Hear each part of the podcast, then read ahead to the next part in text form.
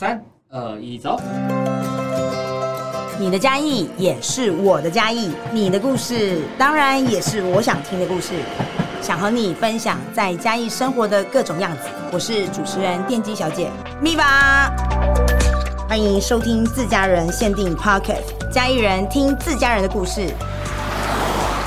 让我们一起在天空中想分享什么就分享什么，一起思索在嘉义生活的理由，重新认识这座城市，也重新认识自己。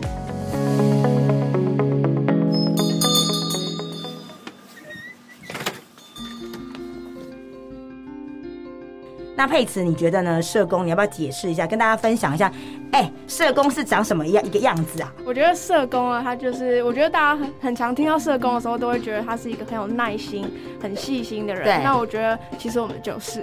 哇，很可以，帮自己掌声鼓励一下。对，对，社工真的有无敌的耐心跟热心哎。欢迎大家收听自家人限定。我是主持人电机小姐咪吧，今天很开心呢，又跟大家一起见面了。但今天我不是要给大家反清复明、很热血或者是水洗生活的那种很糗的内容，而是我想要跟大家分享一个我最近在这个城市里面很感动的发现。呃，二零二二年的五月，秘密客及秘书店呢加入了家庭照顾者微笑商店。在加入这个微笑商店的时候呢，其实让我最感动的是这五个字，就是家庭照顾者。嘉义市基督教医院的邀请之下，才知道说哇，原来这个城市里面或这个生活里面，其实有一些默默愿意付出自己，然后守护家人的这些勇士们，然后在维系着成为那个家庭照顾者。那他们可能牺牲自己闲暇的时间，然后给自己更多。照顾的能力，然后好好的守护自己家人，可能哦年迈的老人家，然后生活的一些安全或者是一些健康。那我今天呢，希望把这样的讯息分享给所有在空中里面我们遇见的好朋友们，让大家更了解，跟着我一起，我们一起来了解这五个字——家庭照顾者。所以呢，在今天我邀请了嘉义市基督教医院家庭照顾者。服务的组员们，所以首先我要介绍的是风雅。大家好，我是家基满天星家庭照顾者据点的社工风雅。嗨，风雅。下一位是，Hello，大家好，我是佩慈，我是负责西区燕子金家庭照顾者据点的社工。大家好，我是诗蓉，我是负责西区燕子金家庭照顾者的社工。哇塞，我觉得今天我真的是卡斯很强哎，就是来了三位默默就是为大家服务的社工。那首先呢，他们刚在介绍自己的时候，用社工这个名称来介绍自己的职位。那要不要先请风雅你们就是跟大家分享一下社工是什么？因为我觉得，在我的想法里面啊，就是大家我听到社工的时候，就觉得啊，社工感觉就是一个很衰的工作啊，因为就觉得好像他要处理很多的鸟事，觉得他好像是阿信一样般的职位耶。那风雅要不要跟我们就是介绍一下，其实社工它是一个什么样的领域的工作内容，让大家更能够认识一下社工这这件事情？我们三个轮流好了，跟大家分享一下，你们觉得该该怎么样让大家认识社工？好，那就是跟大家分享一下，社工呢，它其实不是志工，就是我们有薪水的哦。是是是，我们不是免费，就是去做很多的事情。那其实我们呃，主要做的是就是助人者的工作。助人者，我们让他再就是直白一点，就就是呢，呃，可能说呃，社工有很多的领域。那我们像我们的话，就是主要是。做长辈的工作。是。对，那我们像是我们的工作的话呢，就是家庭照顾者的话，就是可能他有一些照顾上面的问题，对，那我们可以就是透过我们是社工的角色，进到他的家庭当中来协助他们，就是来厘厘清就是家庭的呃一些照顾上面的问题，那这些问题有可能是需要呃资源。的有可能是经济上面的问题，对，然后有可能是呃他照顾技巧不足的问题，是。那透可能看见这些部分的时候，我们可以提供一些就是呃服务，让他们的生活可以改变。所以我觉得，在我自己觉得社工这个工作是改变生活的一个工作，这样。我我觉得这是我的第一个对社工的厘清的了解，就是社工绝对不是志工，所以千万不要把它当志工在使唤他，就觉得哦，反正就是社工嘛，就是解决社会问题的劳动者。但我刚刚在风雅的介绍里面，我会知道这件事情，感觉我的厘清是，其实社工给你的是你生活当中就是助人的，帮助别人去理解还有哪些讯息。哪些资源是可以帮助你？我可以帮忙你找到一个更好的方式去照顾你自己，然后或者是有别有没有什么样的讯息是可以或资源是可以帮助你的？我觉得这个是社工应该有的一个使命跟他的职责。那佩慈，你觉得呢？社工，你要不要解释一下，跟大家分享一下？哎、欸，社工是长什么样一个样子啊？我觉得社工啊，他就是，我觉得大家很很常听到社工的时候，都会觉得他是一个很有耐心、很细心的人。对。那我觉得，其实我们就是。哇，很可以，帮自己掌声鼓励一下。对。对，社工真的有无敌的耐心跟热心、欸，哎。是，而且我觉得助人这个工作，连来到了家庭，我希望他进到家里的时候，他其实是一个助力，而不是一个主力。因为我们像我们在推动家庭照顾者这件事情，我们也是希望可以让家庭照顾者让他们知道，他们自己是有能力去做这些事情，而而且我们社会其实也有这些资源，所以其实我们蛮重要的，也是想要把这个资源把它做一个扩大，让大家知道，其实社会、你的身边、你的周遭，其实都有这些资源可以让你去做使用。哦，我好感动哦！我觉得我现在有鸡皮疙瘩哎，因为我觉得在佩慈人传达里面，我看到有另外一个社工的他的价值，就是在于社工让你知道你不孤单，就是有人陪你一起解决问题，然后陪你一起作战。对，我觉得这好棒哦。那诗蓉你呢？你觉得你要怎么样去证明一下社工这两个字？说到社工哈，刚刚其实有提到。我们不是自工，也不是义工哦，哈。哦，对对，重点来了，他是一个刚刚有提到的助人专业啦，对，助人的帮助人的工作。那其实有看也有提到说，他是我们是陪伴着家庭一起去解决问题的，对。然后其实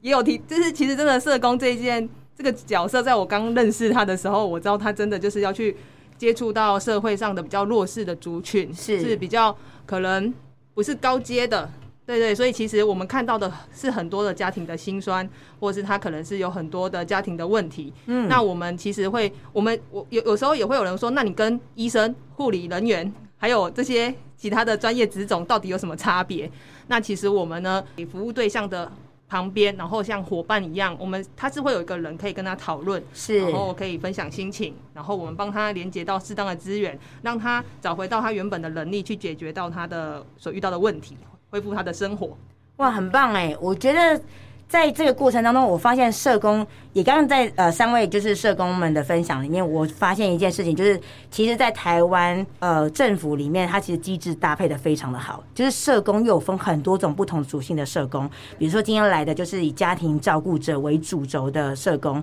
所以他们给的就是哦，如果你今天你是一个愿意让自己好好的照顾家人的成员，那其实。风雅他们就可以给你们很多很棒的正确的讯息，或者是很专业的协助，让你们知道说，哦，你怎么样照顾别人，也顺便也可以好好的照顾自己。那问风雅跟佩子还有思荣们，就是关于家庭照顾者这五个字，要不要跟大家介绍一下家庭照顾者是什么？好，再跟。大家介绍家庭照顾者之前呢，跟大家也呃说一下，就是大家其实身边其实都有家庭照顾者这个职位，是那他其实有时候担任这个职位，常常都是没有结婚的子女，哇，很衰，就因为他没有结婚，所以他就一定要来照顾家人。对，然后还有就是那个做人的媳妇爱宅斗笠，有吧？做人的媳妇就在得力，OK，可以吧？还可以吧？大家听众朋友，大家我唱的还可以吧？今天首次为了家庭。照顾者唱歌了，然后还有就是没有工作的人，没有工作能力的人，或者是退休的人，对，好，他可能就是现在不需要，没有个什么呃工作的呃责任，是，然后就可以在家里帮忙一下，嗯，对，就帮忙一下啦。哈，就是这帮忙一下这样子就成为家庭照顾者这个职职务。对，那其实家庭照顾者他有一个定义，家庭照顾者啊，他其实是不论年龄的大小，他只要是提供给照顾因为年长。疾病，或者是因为身心障碍或失去自理能力的家人，是这样子，就是家庭照顾者。是，不知道这样子大家有没有明白家庭照顾者的定义呢？那其实有的时候就是像，比如家里可能有较弱势的人，比如像爷爷奶奶，他可能慢慢老了，他可能行动不方便，他没有办法自己自理，就会有个家庭照顾者出现。那有的时候，有些可能他现在正在工作，可能正在考试。那要不要跟大家分享一下？是说我也很想要成为家庭照顾者的话，可以吗？那应该怎么怎么样子？因为有的时候会觉得，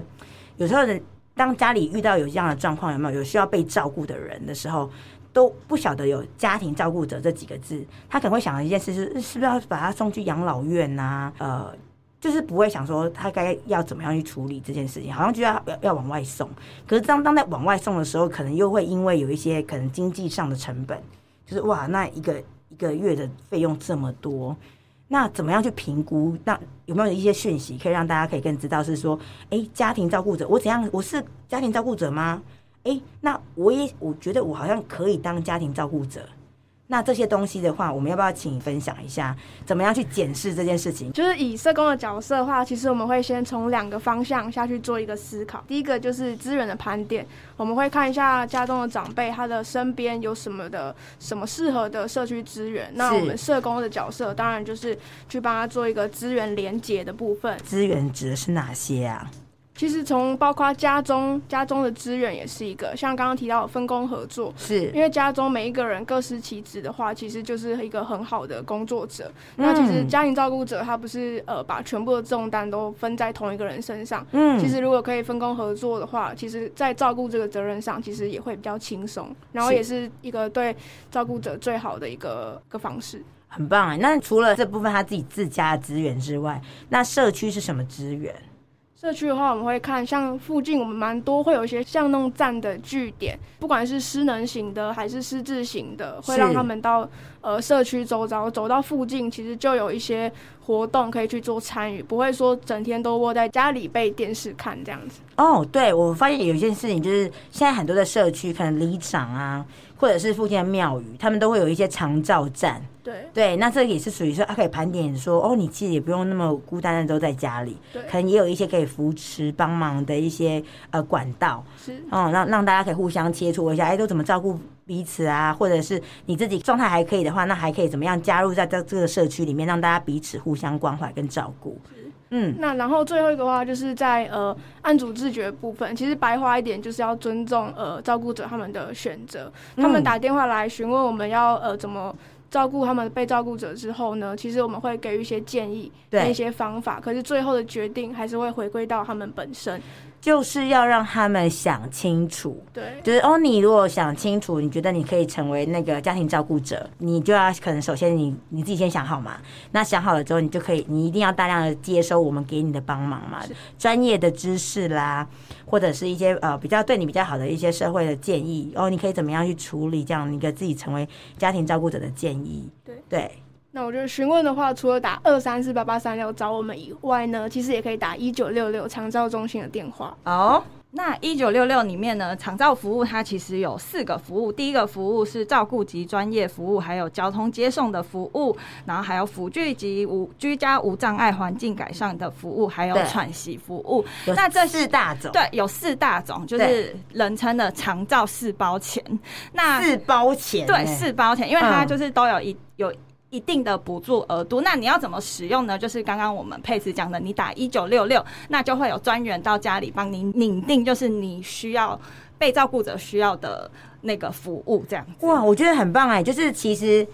照顾别人这件事情。你都不用害怕，因为其实政府有给很多相关的很多的管道，让你找到你适合的，甚至还给你四包钱，就是四个红包，然后协助你就是成为那个呃照顾别人也照顾自己的很好的一个资源。那像这样子啊，我想要问一下蜂鸟你们，就是说，像你们在呃承承接这些呃长照呃长期就是在家庭照顾的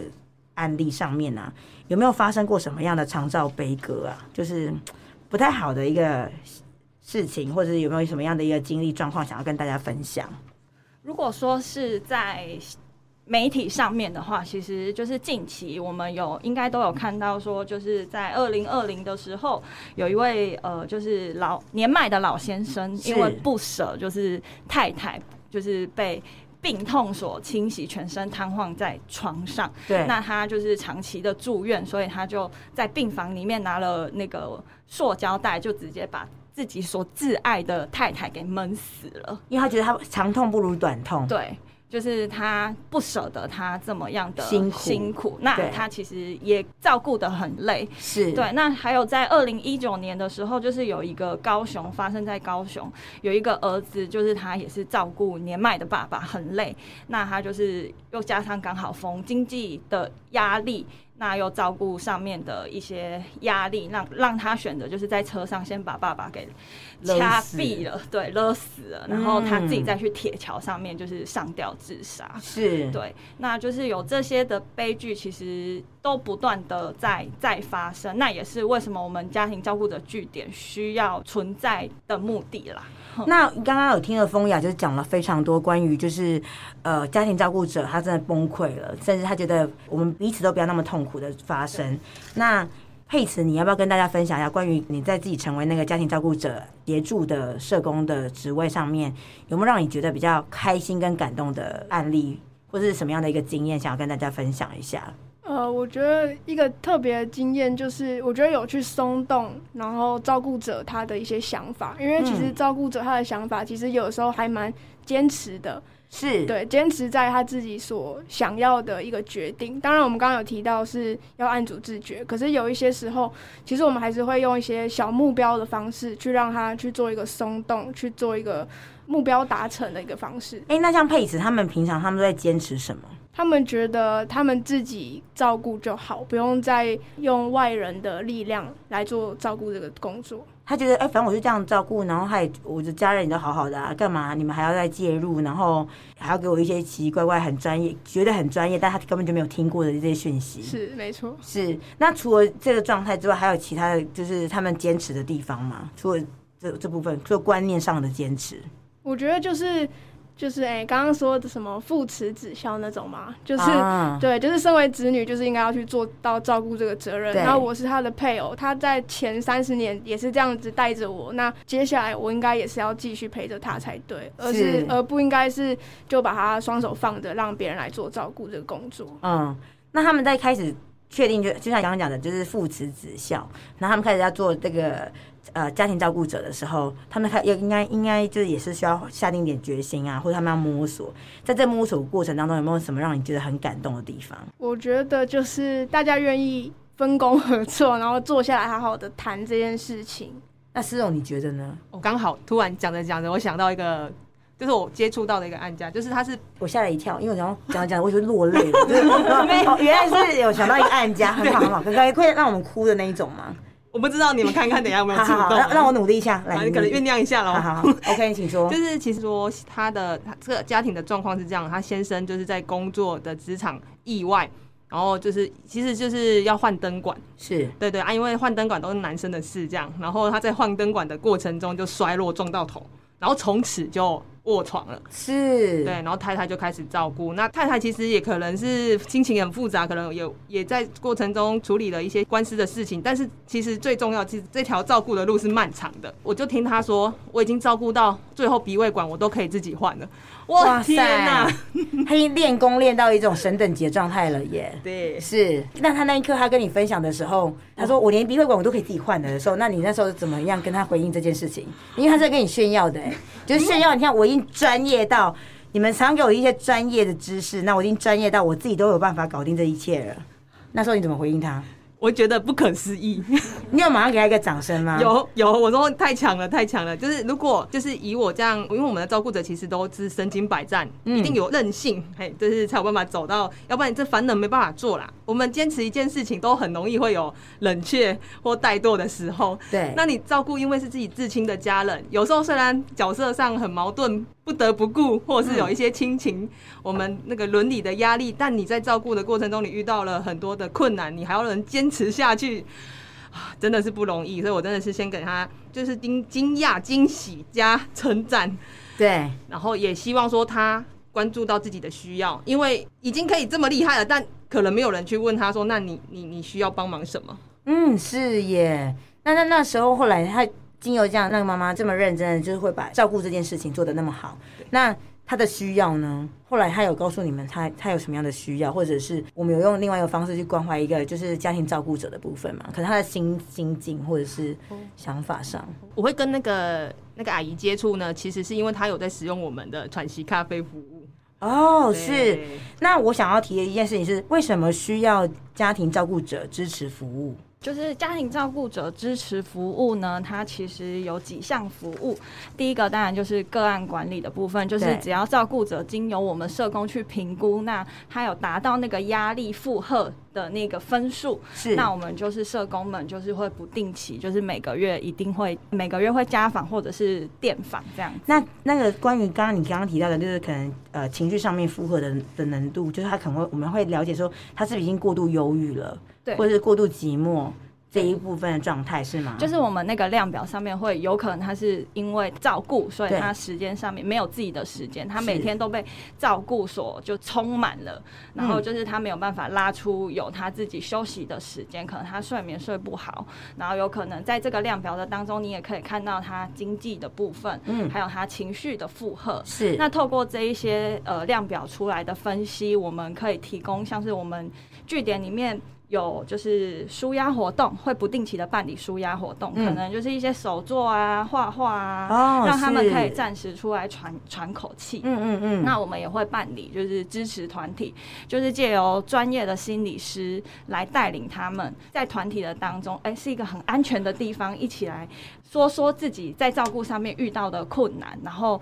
透过这样子一起团体的方式，大家互相的交流，得到支持。哦，那所以我了解，就是其实是应该是说，家庭照顾者支持的服务是你要也要愿意走出来，对，就是片刻的走出来，让我们这些呃家庭照顾者呃服务的社工们，就是能够给予你一些服务，是的，让你喘口气的服务，或让你放松的服务，给你一些调整，你就是往常就可能都一成不变，每天都在照顾一个可能没有那么有活力的一个呃需要照顾的人的家人。对，所以哦，原来支持服务的部分是希望你可以给你自己一点点可以呼吸喘气的时间走出来。对，那其实我们也还有就是心理协谈的服务，就是我们心理心理协谈哦，协谈对对对，是就是呃心理智商，嗯，也可以叫做心理智商的。部分对，就是像说，有时候我们去去关心，就是照顾者的时候，他可能里面他有很多的情绪，就像是我曾就是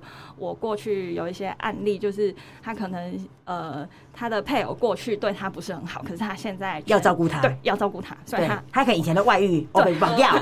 对。对对对，然后他他他现在不得不，因为我就是他的太太，对对，需要我需要去照照顾你，那可是他在照顾的过程当中，他有很多的情绪。是，那有些时候并不是我们社工就是一个月去访完就可以让他比较好过，对，因为他可能一直就是累积长，就是常年累积的嘛，所以他没有办法，心里面一直是很他没有办法调试，他没办法调试，是然后就是希望可以借由专业的心理师来，就是和他谈谈几次的。的的过程，让他可以厘清他自己的问题，嗯，然后让他的生活可以就是回归就是正常这样子，嗯，很棒哎。那像这样子的话，像照顾者的部分，他在面对压力的时候，他可以怎么样调试？佩慈，你觉得嘞？就是像他们有没有这些照顾者们，他们平常会遇到一些可能生活上的压力啊，或者是就是他照顾这个被照顾者嘛？那被照顾者毕竟他也是人啊，他也会有他的情绪啊。像他们这样的话，他们应该如何去自我调试呢？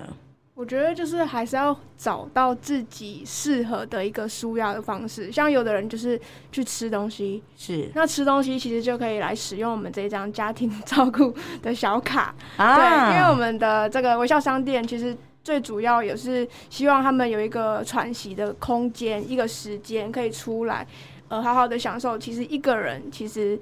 呃，可以，就是可以把那个时间关注在自己身上，这样子。对，因为我们你们真的非常的用心哎，在这一次提出来，就是包括秘密客跟秘书店都有加入的，就是家庭照顾者的微笑商店。要不要跟大家分享一下，为什么会有这样的一个想法？然后串起很多城市里面，我觉得很愿意一起给这些家庭照顾者支持的一个可以让他们可以真的好好的放松下来，彼此交流的一个这样的一个想法。志勇，你要来跟大家聊聊这件事情？这是我们今年的创新的服务，是我们从去年就是开始思考。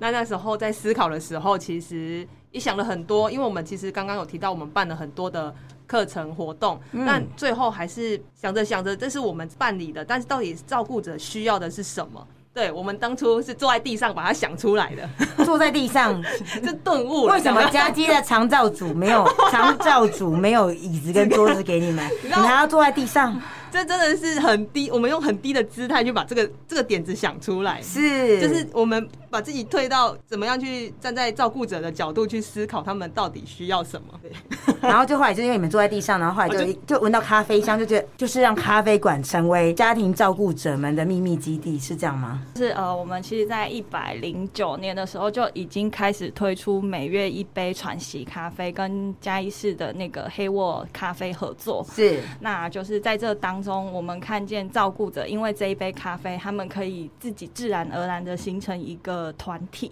嗯，然后他们会相约，就是去喝咖啡，因为我们有一个家机照顾者小站的群组，是，然后他们就会在在上面说，哎、欸，我什么时候要去喝咖啡？有没有人要一起来呀、啊？嗯，然后他们就透过这样，他们可以在这当中互相一起交流，然后一起互吐苦水，或者是指教怎么样去照顾的这个部分。那我们就是因着这样子的契机，然后我们就想说，哎、欸，那我们就来做一下，就是家庭照顾者微笑商店这样子。是。的这个服务 真的，因为利用一杯咖啡的时间，可以大家彼此互相关心啊，互相交流，甚至互相的安慰。嗯，我觉得是一件很好的事情。而且他们可能曾几何时去给自己真的一杯咖啡的疗愈的时间，然后真的好好的，好像自己真的也是在生活，不是只是真的是因为一个刚刚我们前面就有提到的，就不得不的。原因，因为我可能现在退休了，没工作，我可能没有结婚，我没有一些可能家庭上面的需要，呃的一些压力，所以好像就把这个重担就放到自己的身上了，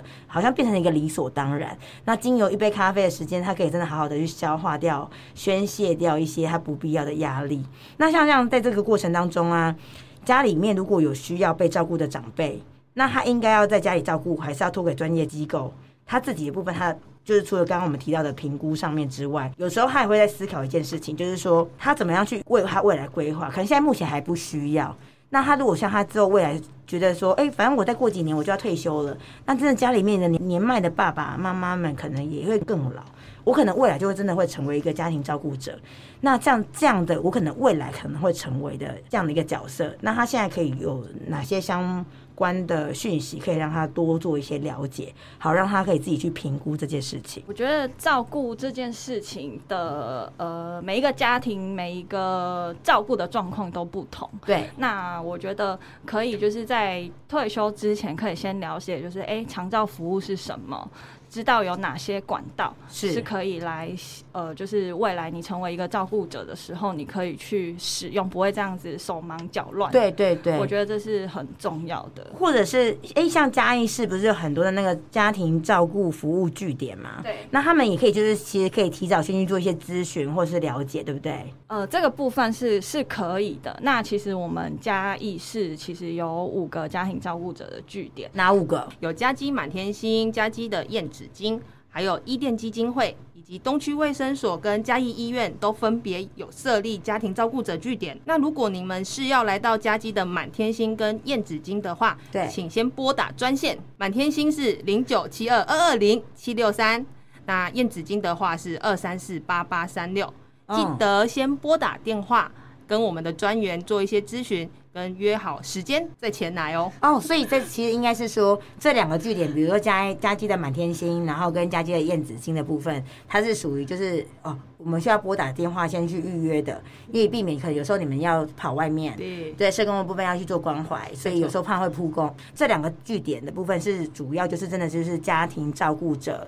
呃承办人员们，他们都会平常的时间都会在这个地方跟大家去做一些咨询还有了解的地方。对，那如果真的是哎，我真的觉得我未来有可能想要成为就是家庭照顾者，或者是我对家庭照顾者有些不了解，我想要多了解的话，其实我真的蛮推荐大家可以这拨打电话，就是直接去对于呃可能家基的满天星的据点，或者是家基的燕子金的据点、自由路的据点，然后来去做一些了解，会是很好的一件事情。推荐给大家。那像在刚开始在就是喘息服务的时候，要做微笑商店，你们刚刚有提到嘛？你们是坐在地上，然后想出这件事情，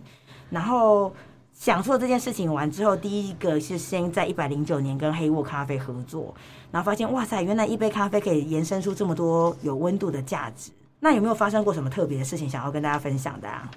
就提到那个喘息咖啡，其实还是想再跟大家厘清一下，其实我们喘息咖啡的呃原先的概念，其实它呃不仅单纯的是一杯咖啡，因为其实蛮多在分享的时候，照顾者会 focus 在咖啡这件事情，他可能会有两派，一派会觉得说，哎，很感谢有这样的服务，可是另外一派就还蛮直觉告诉你说，哎，不好意思，我不喝咖啡。哦哦，就是真的就给你泼了一个冷水，是，然后就会觉得，哎、欸，其实我们的用意不仅是在呃咖啡这件事情身上，就像刚刚提到的，其实我们是希望你可以利用这一杯咖啡的时间，然后好好享受自己一个人的时光，这样。嗯，是，所以其实喘息咖啡它这件事情，它其实是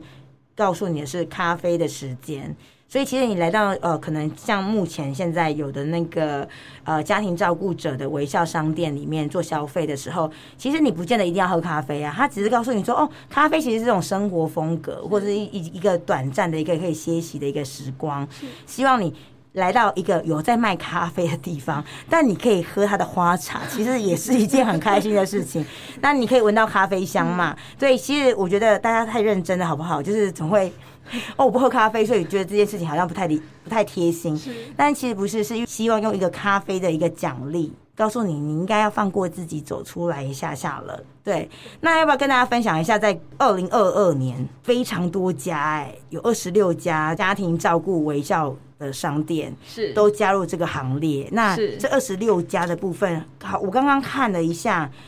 秘密客跟秘书店之外，还有各种不同口味的。店家哎，要不要跟大家分享一下有哪些？好啊，就是这二十六间店家里面啊，密码有说到，就是我们最大的希望是希望就是照顾者放过自己，然后给自己一点小空间，一点时间来好好喘口气，这样子。嗯、那也希望就是。店家可以成为照顾者的守门员，就是。未来也可以帮助我们，就是转接一些可能就是需要的照顾者，成为我们据点就是可以关心的呃对象这样子。然后就是我们的店家其实分为三大类，第一类是喝的部分，对，嘉义市特色的一些咖啡店为主。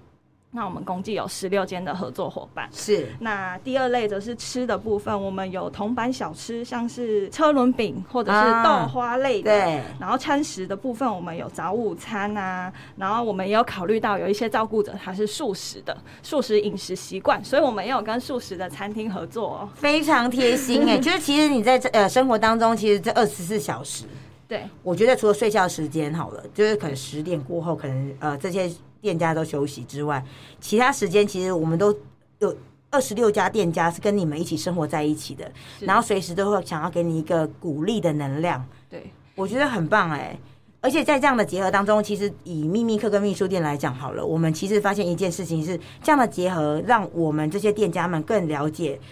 这个城市里面有哪些资源。就是哇，有哪些东西是可以帮忙别人的，也可以增加我们自己每个品牌上面哦。原来我们也可以有一些付出的价值，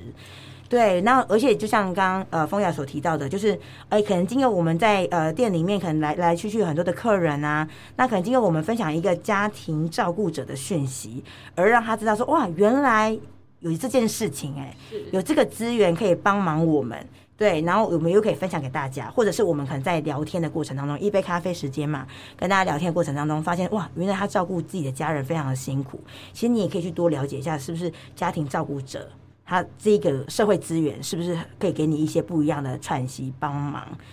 我觉得很棒哎。然后也想要跟就是密码回馈一下，就是六月六号我们在。秘书店举办了就是家庭照顾者微笑商店的记者会，对，然后就是有得到很大的回响，然后到后来还有就是其他的合作伙伴，是就是。呃，原本是二十四间，然后后来变成二十六间。那其中有一间是园艺工作室，他就是想要跟我们合作，然后后来有成为我们的合作伙伴，嗯、所以我们又多了一项的家庭照顾者微笑商店的这种生活类的，就是园艺。然后所以就是照顾者，你只要有一些植物上面的问题，也可以 就是跟这个园艺工作室就是咨询这样子。哇，我觉得很开心哎、欸，这件事情很感动。就是你除了吃生活上的吃吃喝喝之外，你还有植物的疗愈，然后还加入了这样的一个就是支持家庭照顾者的一个微笑商店的计划。我觉得那是一种感染力，就是发现哇，原来不是一个人辛苦，而是每一个人都是在生活当中努力而辛苦，但是也因为大家一个很愿意付出的能量，而让大家都成为那个辛苦里面拥有的幸福。我觉得好棒哦。那像这样的话，像家庭照顾者微笑商店会员卡，该要怎么样去做申请？哦，其实很简单，就是你只要拨打我们据点的电话，东区的话是拨打零九七二二二零七六三，是。那如果是西区的话，请拨打二三四八八三六，只要拨打来，然后我们就会有专员跟你预约时间，然后填写就是一些资料，那我们就可以获得家庭照顾者微笑商店的卡片。那这个卡片部分它是有时效性的吗？呃，预计是到明年的二月底，一百一十一年的二月底。对，因为我这一次在这一次的活动里面呢、我跟风友他们在接洽的过程当中，我发现他们非常用心，就是他们每一年都会做更新，就是关于可能微笑商店的名单的更新，或者是更了解一下家庭照顾者可能需要什么样的一个空间，他们都会会好好的去打造。那就像听众朋友们从刚刚很非常长的时间跟我们一起在天空中聊聊家庭照顾者，你就会发现这三位社工啊，他们真的就像。家庭照顾者，刚刚那个佩子说的分工合作，我们刚刚在录音的过程当中，他们就是手势一直这样指来指去，换你换你换你。那其实每一个人都会提供到很多不一样相关的讯息给大家。那也很希望让大家在这一次的家庭照顾者的遇见里面，我们可以找到很多，哎，我自己是否适合成为家庭照顾者，或者是我觉得我的妈妈好辛苦哦，她就是那个家庭照顾者，所以我是不是可以得到一些不一样的资讯，可以提供妈妈可以让。她更轻松的成为那个最棒的家庭照顾者。他不只支持了可能需要照顾的人，也分担了正在为自己事业上面或工作上面努力的人。我觉得这都非常的感动。那最后，最后，我想要让这三位就是家基呃家庭照顾者服务单位的这些组员们，这三位社工们，最后用一段话。来跟大家分享自己成为那个家庭照顾者的守门员。最后，更想跟大家分享，用一句话来分享家庭照顾者最棒的使命。好了，或者你觉得他对于你长期跟在他旁边守护他，他的意义是什么？我是风雅社工，家庭照顾者其实在家里默默的扮演一个很重要的角色。也许你并不觉得他很伟大，但是我必须要说，家庭照顾者这个工作是一个。没有劳基法的工作，呃，三百六十五天没有休息，时时刻刻要照顾着照顾着。那我希望就是，如果你身边有这样子的人，请你给他一点鼓励，给他一点微笑，或者是跟他说声辛苦了。那如果你是呃家里面就是外地回来的孩子，就请不要就是。跟照顾者说：“哎、你怎么把爸爸妈妈照顾成这样？这其实是很伤照顾者的心的。”对，因为他其实也用了全心全意在做这件事情。那佩慈你呢？对于你自己的部分，大家好，我是佩慈社工。我觉得其实每一个选择它没有一个对错，因为它其实每一个答案都不是绝对的啦。所以其实。呃，我觉得每一次的选择都会是当下最最好的一个决定。嗯，很棒。那诗荣你呢？大家好，我是诗荣社工。我想要分享的是，家庭照顾者需要好好的关照自己这件事情，必须要先相信自己是最重要、最棒的。嗯，对，尽管可能平常。都是做的事情，好像对我们来说是稀松平常的事情，没有人知道背后的需要付出的那个。如果不说的话，其实不知道那个其实是需要很多的努力或花很多的时间。对，因为照顾其实这样好像这件事情就是在生活中，然后好像就是好像就是一般般。可是唯有真的在照顾里面的人，他才知道里面的辛酸。那你们真的可以就是一路这样照顾下来，真的是不容易。我觉得就是要先看到自己，把时间留给自己，好好的。走出来，在你的社区中就有这么多的店家，或是很多的人，其实很多的资源都在等着你们的时候，其实你要给自己有机会，可以相信自己也值得，然后愿意走出来使用，好好的对待自己，那这这样才可以再继续走下去。是，我觉得经过这些社工们的就是分享里面，我会发现一件事情，就是你愿意照顾别人这件事情，就是一件最难得的事。那当你在照顾别人的时候，你会发现，其实自己也正在被照顾着。只要你自己愿意把你那辛苦的手跟愿意的手，也交给正在等着照顾你、帮助你的外面的世界的资源，都是，其实你不孤单。那你正在为一件你值得的事情回馈，那你不孤单，因为有一群人跟你一样，都希望自己成为那个愿意照顾别人的人。那当然，你也是幸福的，因为呃，社会上面其实有非常多的资源在告诉我们说，哦，其实我们只要愿意成为那个愿意分享的人，愿意照顾别人的人，我成为一个有担当责任的人，那其实有很多的方法跟讯息都一直在告诉我们说，我们可以怎么做，做得很好，那甚至我们也可以做得很开心。那今天很开心，呃，邀请到嘉义市基督教医院的家庭照顾者的服务的东亚及呃佩慈还有思荣。最后，我想要说的是，家庭照顾者是一件非常厉害的一件事情，因为他很伟大，他很勇敢，甚至他很愿意学习，成为一个最棒的家庭照顾者。那当然。家庭照顾者微笑商店的大家是最热情的，是最愿意的，是最温暖的。也欢迎大家来到家庭照顾者微笑商店，去感受那一份支持的力量。这是这一次在嘉义市基督教医院，他们这一次的家庭照顾者服务单位，他们努力的为大家所做的一个不一样的生活学习，让家庭照顾者走出来学习，放开自己的心，体验不一样的生活模式。让家庭照顾者微笑商店的大家去感受到，原来有很多人努力，而我们所努力的那个作品，也可以成为别人激励的一个能量。期待在不一样的空间里面遇到很多很棒的家庭照顾者，我们彼此跟大家说加油跟辛苦了。期待下次的见面，都让这个世界或我们生活的环境，每一个被照顾的人都更好。下次见，拜拜，拜拜。拜拜